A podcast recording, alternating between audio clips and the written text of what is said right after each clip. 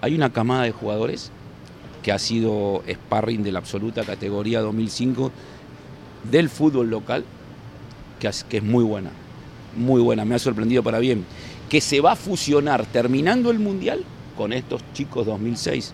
Entonces yo entre esas dos categorías visualizo una sub-20 Muy Dura, competitiva. competitiva. muy competitiva.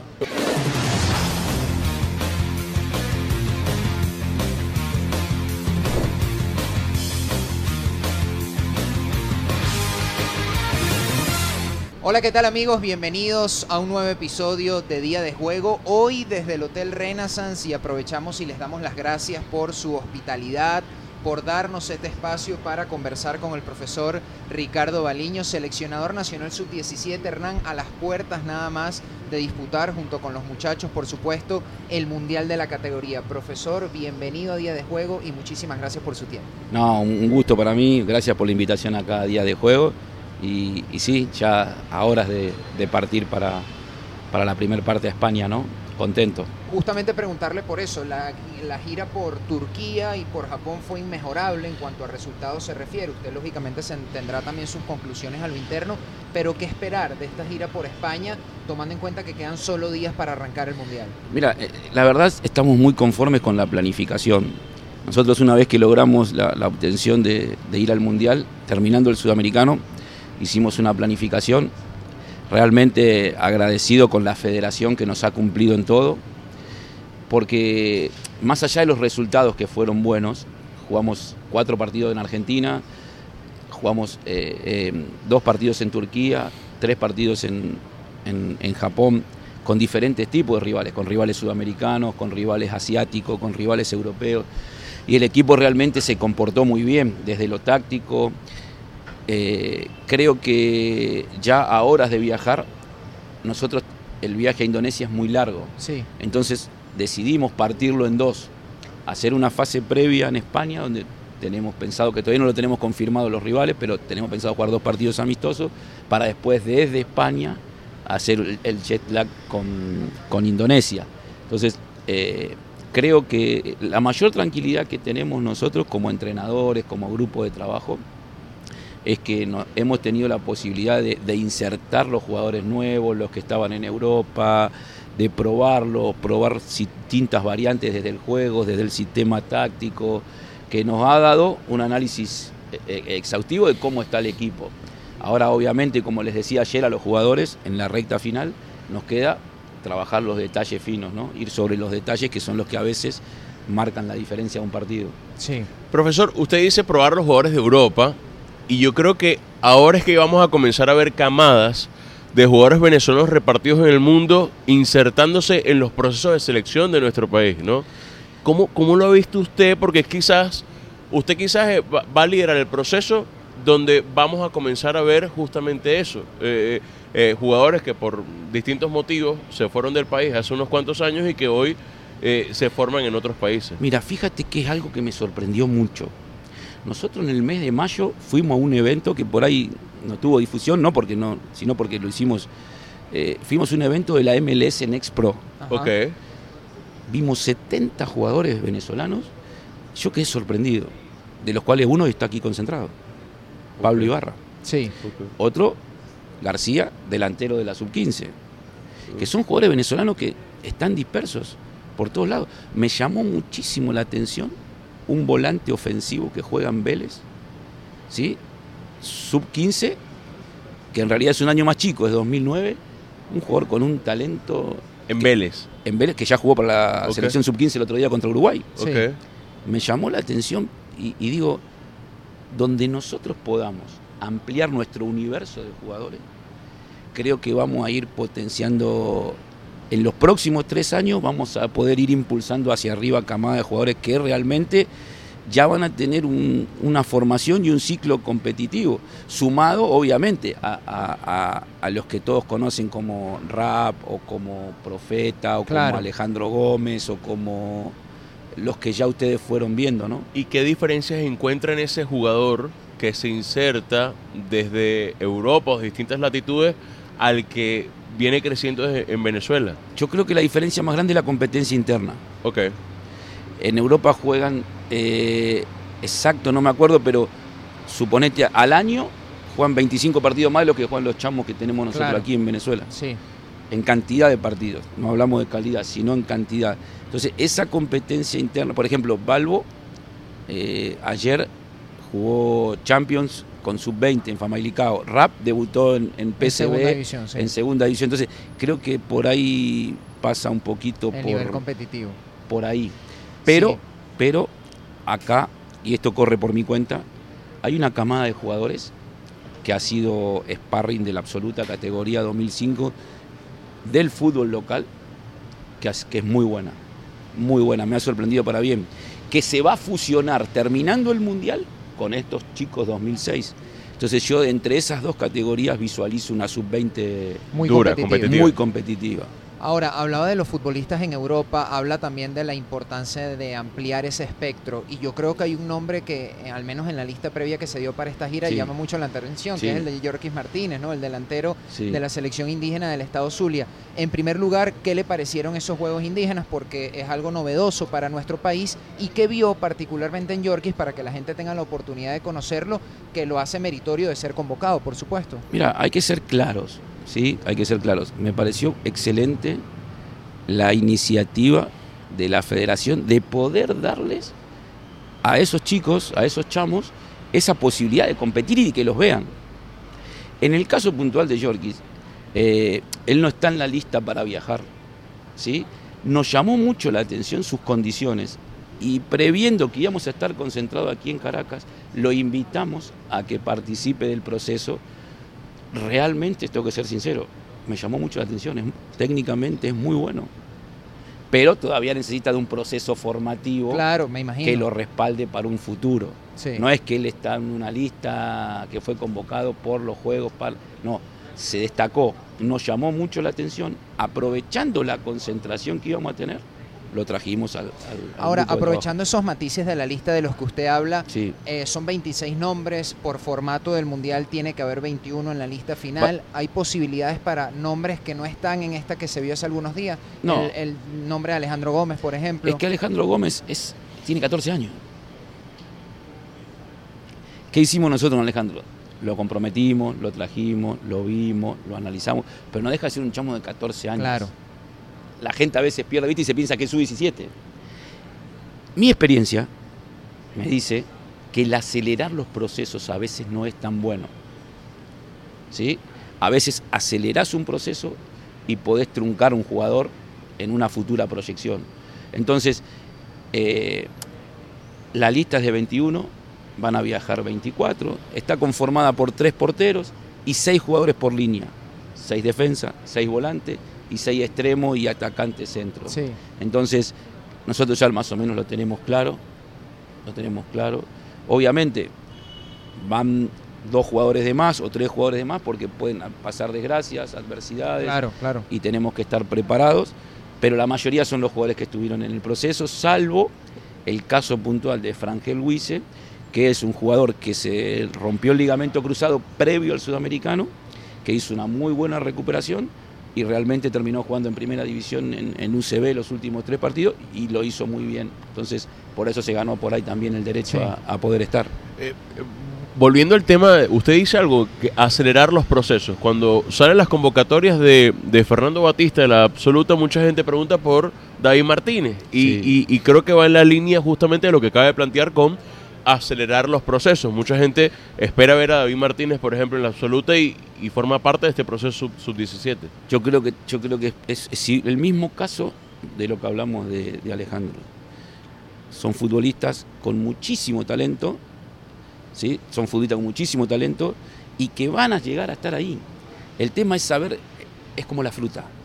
Si la sacás antes, está dura. Sí, no O sabe, verde. o no sabe bien. Y o si la dejás de más, se pasa. Fernando, previo a ser el entrenador de la, de la absoluta hoy día, participó del proceso formativo de Julián Álvarez, Enzo Fernández.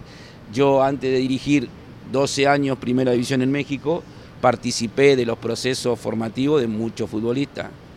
Eh, Radamel Falcao, Sí. Funes Mori, de un montón de futbolistas. Entonces, tenemos esa, ese pensamiento de, de- de poner al futbolista en el momento justo. Ahora, no cabe duda de que David es un jugador diferente. De hecho, fue convocado a la sub-23, Mm. de hecho, fue convocado antes que me toque a mí al Sudamericano Sub-20.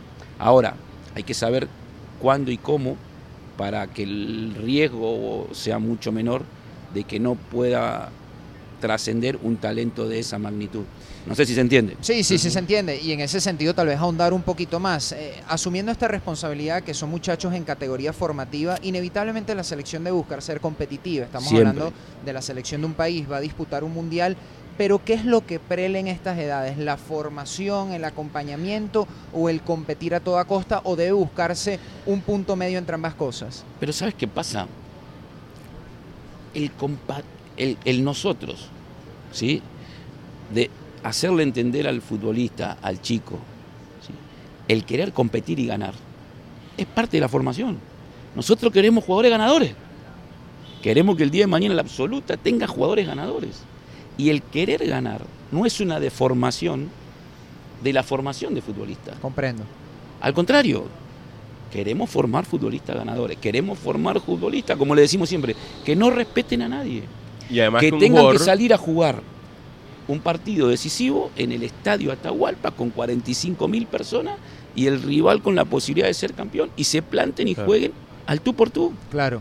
Es que además ya a esa edad está en vías de ser profesional en cualquier momento. Eh, eh, por eso tiene que estar habituado a la competencia. Es ¿no? que es lo que decía, es lo que comentaba muy bien Giovanni Sequera, la mayoría ya juegan primera. Claro. Después del sudamericano, yo les decía a ellos, previo al sudamericano, esto les puede cambiar la vida. Claro. Ustedes no lo visualizan. Uno que está más viejo y que ha vivido muchas de estas, esto les puede cambiar la vida. Sánchez, Lara, eh, la mayoría, Giovanni, eh. Mike, ya debutaron en primera. Usted, usted conocerá la historia reciente de nuestro país en categorías inferiores y porcentualmente hablando, la mayoría de las plantillas que juegan mundiales tal vez no se, no se asientan en el profesionalismo, al menos no con el rango de protagonismo que la gente quisiera esperar. Usted, como un técnico que ya tiene mucha experiencia en este tipo de categorías, ¿hay algún tipo de fórmula, de proceso que a usted le dé cierta garantía de que ese muchacho va a llegar? ¿O de qué depende No. particularmente? Garantías como tales no te da nadie. Claro. Ahora, sí he escuchado mucho de la historia de otras selecciones que han tenido otros entrenadores, que han sido exitosos en sus procesos, ¿sí? Y obviamente eh, hay un referente que puede ser eh, eh, Yangel Herrera, por poner un ejemplo, de la última camada, ¿no? Sí. Nuestro desafío es que haya cinco o seis Yangel Herrera, en la absoluta dentro de tres años, no uno o dos, que haya cinco o seis. ¿De qué va de la mano? ¿De qué va de la mano? De muchos factores. De la formación, de intentar mejorar la competencia interna, Ok. de a nivel selección, la inversión que está haciendo la federación, porque todas las categorías jueguen en el exterior contra otras selecciones, un promedio de 12, 15 partidos anuales. Todo eso va a hacer que el margen de error se achique. Garantías no hay, no hay una fórmula como la Coca-Cola. Claro, claro. No hay una fórmula como la Claro, Coca-Cola. son muchas variables, ¿no? Ahora, en nosotros está, en nuestras manos está, como te decía, termina el Mundial. La próxima sub-20, la próxima sub-20, 2005-2006. Dos camadas, a mi criterio, corre por mi cuenta, muy buena, con una proyección de futuro buenísima. Termina el Mundial y ya nos montamos con la sub-23. Claro. ¿Cómo, cómo son las mesas de trabajo con la mayor? O sea, con, con el cuerpo técnico de la mayor, con los distintos cuerpos técnicos, porque evidentemente para que todo fluya debe haber una sinergia, ¿no? Y, Nosotros tenemos un coordinador, que es Cristian Palandela. ¿sí? que es auxiliar de Fernando. Es uno de los auxiliares de Fernando. En lo personal, yo tengo una amistad con Fernando de muchos años. Nos conocemos hace muchos años. Sé cómo piensa, conozco perfecto su metodología de trabajo, interpreto y hay una, una comunión con el cuerpo técnico de la absoluta que nos baja una línea de acuerdo a las necesidades y, y lo que ellos van viendo de lo que necesitan para lo próximo inmediato, para el futuro inmediato. Ejemplo, vamos a poner un ejemplo concreto. Fernando nos dice, mira, voy a usar para las eliminatorias un grupo de sparring, porque entre viaje y viaje se divide el grupo, lo que nos bueno, bueno, ese grupo de sparring es categoría 2005 salvo Echenique, que es 2004. ¿Por qué? Porque consideramos que ese grupo este año no iba a tener competencia.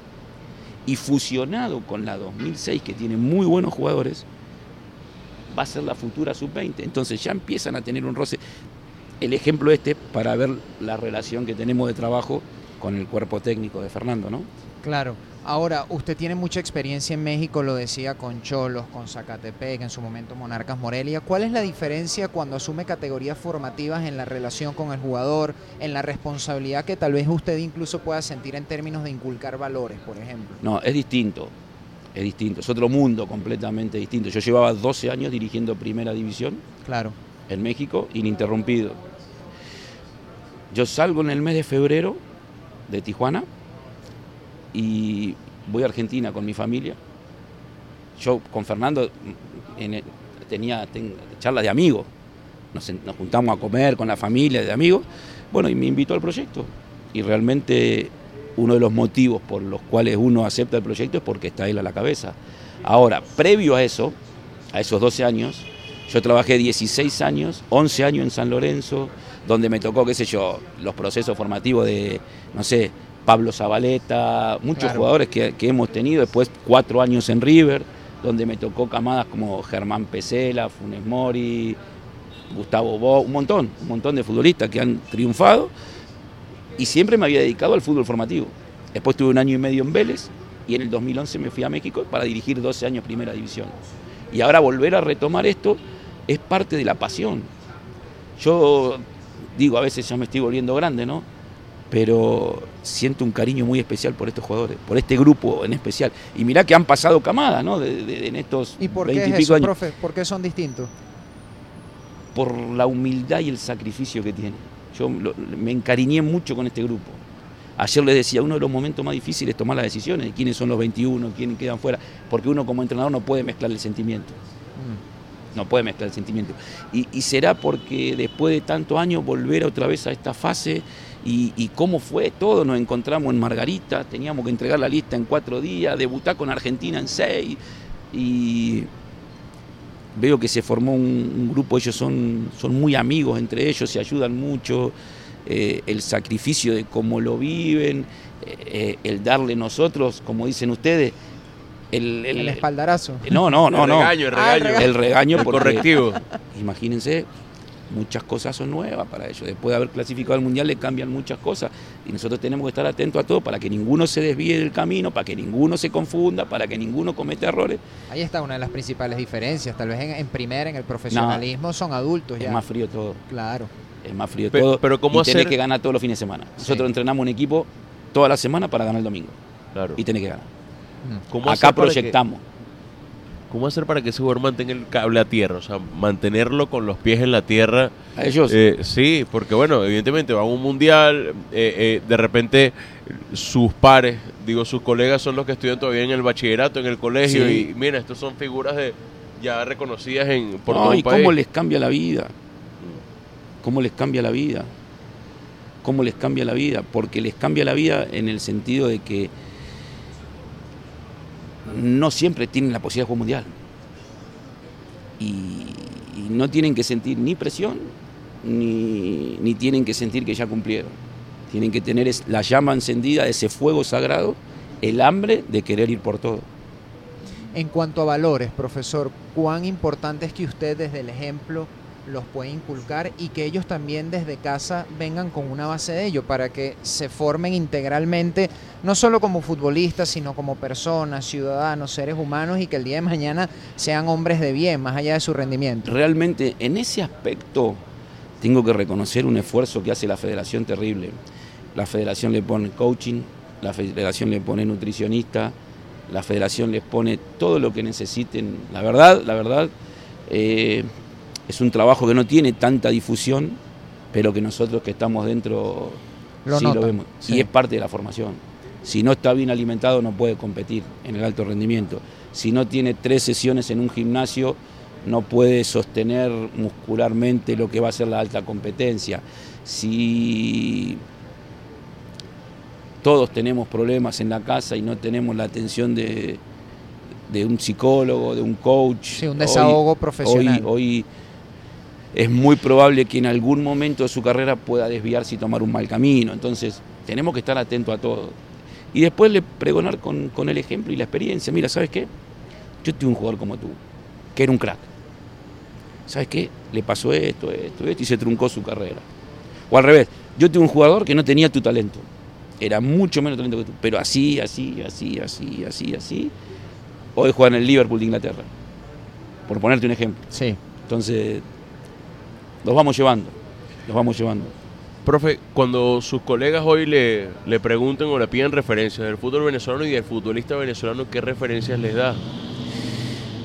Lo hablo mucho porque obviamente tengo muchos amigos, entrenadores que por ahí cuando yo me fui de Argentina trabajaban conmigo y hoy están ocupando cargos importantes o en México con entrenadores mexicanos que he cosechado una amistad. Yo lo que les digo es que si hay algo que me ha sorprendido es que Venezuela tiene jugadores técnicamente muy buenos. Técnicamente muy buenos y la raza tiene un muy buen biotipo. Son jugadores rápidos, que a veces no son detalles menores en el análisis. ¿Qué tenemos que mejorar un poquito? La competencia interna en relación a lo que les decía de la cantidad de dice partidos. la, la- la competencia interna se refiere al formato del torneo local. No, no sé si al formato, porque a veces el formato va de la mano de lo que se puede, a la cantidad de partidos que se juegan Claro. al año, a, a- a- a determinadas circunstancias que a veces pasan. Por ejemplo, ahora se para el torneo y hay jugadores que nos quedan parados y, y- y por ahí son contemplados para el sub-23. A la cantidad de partidos, no sé si se entiende. Sí. A veces el formato va de la mano de lo que se puede hacer. ¿sí? Entonces, nosotros, ¿qué hacemos como selección? Generamos amistosos, generamos giras, generamos partidos para poder equiparar esa cantidad de partidos. ¿no? Profundizando un poco en lo que usted dice, que le gustaría que hubiese más partidos en el año, tal vez desde el diagnóstico, desde la autoevaluación, ya con la experiencia que usted tiene en nuestro país, ¿qué le falta o qué cosas, puede ser en plural, le faltan al fútbol venezolano desde la base? ¿Qué debemos mejorar con mayor urgencia desde lo federativo, desde la capacitación de los eh, entrenadores, lo que se le ocurre? Te voy a dar un panorama global, porque hace poco que estoy, yo llevo, me incorporé aquí en el mes de marzo, ¿no? Sería... sí, sus poco- primeras impresiones. Sería poco de mi parte. Yo creo que hay que mejorar un poco las inversiones de los equipos en infraestructura, en el fútbol juvenil. En la medida que nosotros como selección salgamos a jugar con estos jugadores fuera, como son buenos jugadores, la vista de los scouts del mundo se van a empezar a posar sobre jugadores venezolanos. De hecho, hoy pasa. Entonces, si los equipos logran tener transferencia de jugadores jóvenes, reinvertirlo en infraestructura, en canchas, en, en todo lo que genera el fútbol juvenil. Yo creo que va por ahí. Que hoy, hoy, si me preguntan qué hay que mejorar, la infraestructura de los equipos en el fútbol juvenil. Vale. Profe, en ba- basado en esa sinergia que tiene con, con- con los distintos cuerpos técnicos, en el modelo de juego, en lo que se pretende aplicar eh, de ideas en la cancha, ¿qué lineamientos generales hay? Si hay algunos parámetros que, que se apliquen universalmente. A ver, por ejemplo, vamos a poner un ejemplo, ¿no? Este equipo jugó nueve partidos en el sudamericano y jugó otros nueve, 18. Este es un equipo que juega con una presión alta. Es un equipo que presiona alto, ¿sí? Es un equipo que trata de sostener una intensidad y de recuperar el balón lo más lejos posible de tu portería.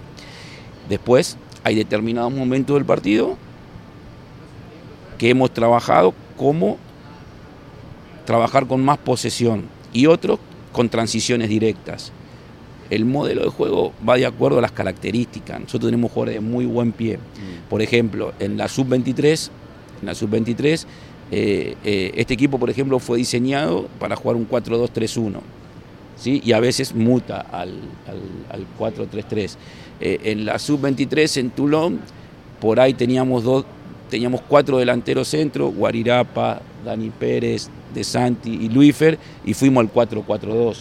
Entonces vamos según la- los análisis y de y las el universo de jugadores. ¿no? y el universo de jugadores. Ahora, no negociamos tres aspectos fundamentales.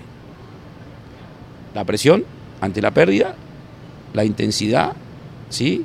Y el manejo de la pelota. Son tres valores que para nosotros son determinantes. En ese sentido, y inevitablemente cayendo en el tema del Mundial, porque es el siguiente gran evento que va a asumir nuestro país desde lo futbolístico, ¿cómo analizar brevemente a los rivales del grupo, Nueva Zelanda, México, Alemania? ¿Cómo ve Venezuela posicionada en el torneo con respecto a los niveles de competitividad? ¿Qué, qué esperar del Yo Mundial? creo que es un grupo muy parejo. El que nos ha tocado un grupo muy, muy parejo. Nueva Zelanda es un equipo muy físico, lo enfrentamos ahora. Obviamente le faltaron tres jugadores Mm, de los que habían clasificado, los que habían ganado la final de la, clasificación. Es un equipo muy físico, obviamente ya nos conoce. No creo que nos venga a plantear un partido de ataque por ataque, va a tomar sus recaudos, pero un equipo muy duro, físicamente muy duro, muy fuerte en la pelota parada. México es un equipo que está mucho más trabajado, un equipo que de mitad de cancha para adelante es muy peligroso, tiene extremos muy rápidos, tiene un delantero centro que lleva muchos goles en su categoría, ¿sí? Creo que es un equipo peligroso, sobre todo en la mitad de cancha para adelante México. Y Alemania es un equipo muy rápido, un equipo típico equipo europeo, de buena posesión, mucha, mucha apertura por banda, extremo con mucho duelo.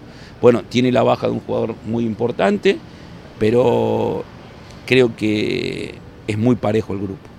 Creo que es un grupo que se va a definir por los cruces mano a mano. Claro. Cómo lleguemos cada, cada selección al cruce mano a mano. Y yo soy muy optimista, confío mucho en este grupo de jugadores.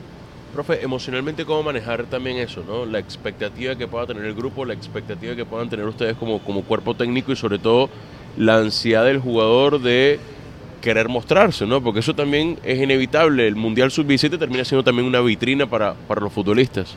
No, el Mundial Sub-17, los ojos del mundo futbolístico de esta categoría están ahí. Están los mejores jugadores. No podrá ir Kendrick Páez porque por ahí juega aquí contra Venezuela. No podrá ir Hendrick de Palmeira. Pero el resto de los mejores jugadores del mundo van a estar ahí. Sí. Y es un orgullo para nosotros que estén nuestros jugadores. Y la tranquilidad que me da es que hemos trabajado mucho. Ellos ya tienen el concepto del modelo de juego que nosotros queremos, ellos lo tienen claro. Nosotros conocemos perfectamente a ellos, ya tenemos un conocimiento y eso es lo que te genera tranquilidad. Después hay que ir viviendo el día a día, ¿sí? como les decía antes, para ir corrigiendo los detalles finos, para ir puliendo los defectos, para ver cómo llega cada uno en su momento de los jugadores al inicio del torneo y saber que vamos a usar a todos. Porque en el Mundial usas a todos. Claro. Ahora, pensando ya después del Mundial y vamos llegando a la parte final de este episodio, agradeciéndole un montón, profe, por el tiempo, ¿qué esperar del preolímpico? ¿Cómo se está preparando esa selección sub-23? Y preguntarle también por Osvaldo Vizcarrondo, si ha tenido la oportunidad de conversar con él, cómo va a ser ese empalme del trabajo que usted ha hecho con la sub-17 para que él asuma la responsabilidad, ¿qué le parece eh, hasta ahora en sus conversaciones Osva- Ya- ya- Osvaldo Vizcarrondo? Ya con Osvaldo habíamos estado en, en Francia. Estuvo en el proceso de, de Toulon, nos acompañó en el proceso, obviamente no siendo entrenador de la Claro. federación. Osvaldo nos va a acompañar en, en el Mundial, ¿sí? Porque su aporte va a ser muy importante también para nosotros, su experiencia va a ser muy importante para nosotros, y porque él es el que va a dirigir, no por ahí a estos jugadores, pero el- la próxima sub-17. Claro. Y qué mejor que pueda vivir esta experiencia de analizar la categoría, los rivales, los modelos de juego de las distintas selecciones y que pueda aportarnos a nosotros como cuerpo técnico toda su experiencia. Para mí es importantísimo. Hablé la semana pasada con él, estaba aquí, eh, se incorpora ahora al trabajo mañana y la verdad, eh, con la misma ilusión que tenemos todos. Y con Profe. respecto al preolímpico, El Prolímpico es un desafío hermoso, yo, yo estoy muy entusiasmado también. Hablé con los jugadores en el amistoso con Argentina, realmente el equipo jugó muy bien, tuvo momentos muy buenos de los amistosos con Argentina, nos medimos ante un rival de una jerarquía donde puso lo mejor que tenía, creo que salvo Beltrán que no jugó, porque fue al banco con la mayor, el resto jugaron todos. Y realmente creo que estuvimos a la altura y eso me, me dejó muy tranquilo, muy conforme. Les dijimos al- al- a los jugadores cuál era la planeación. Terminando el Mundial, comienza la, la preparación del preolímpico y para mí es un desafío hermoso. Muchos te dicen, pero ¿cómo, profe, Ricky, si clasifican solamente dos y todos vienen con los mejores? Yo, yo tengo mucha confianza. ojalá, Profe. amén. Ya, ya cerrando, ¿cómo se siente usted digo Ricardo Baliño ya eh, como persona con todo este reto y todo lo que desde marzo hasta octubre y sobre todo pensando en lo que está por venir? Realmente no he tenido todavía tiempo de sentarme a, analizarlo porque no hemos parado. Eh, salimos de Tijuana, a los 10 días estábamos en Margarita y después estábamos en Ecuador, terminó Ecuador, nos fuimos a la MLS en Claro. Terminó el evento de la MLS, fuimos a Tulón, volvimos de Tulón, fuimos a la gira con Argentina, a la gira por, por Asia y Europa y, y así, no, no, no hemos parado, gracias a Dios.